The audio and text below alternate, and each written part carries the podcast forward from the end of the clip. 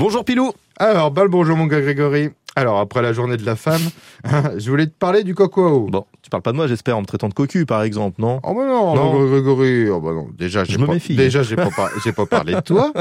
Et encore moins parlé de cocu. Hein j'ai dit coco. Ce qui est pas pareil. Faut avouer quand même qu'on n'est pas très très loin sur la prononciation. Mais rien à voir. Un coco, chez nous, mon vieux, c'est un oiseau. Ou un poulet.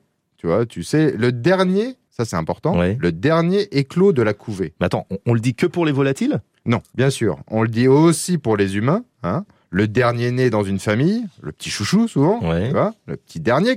Et ben, c'est un coco.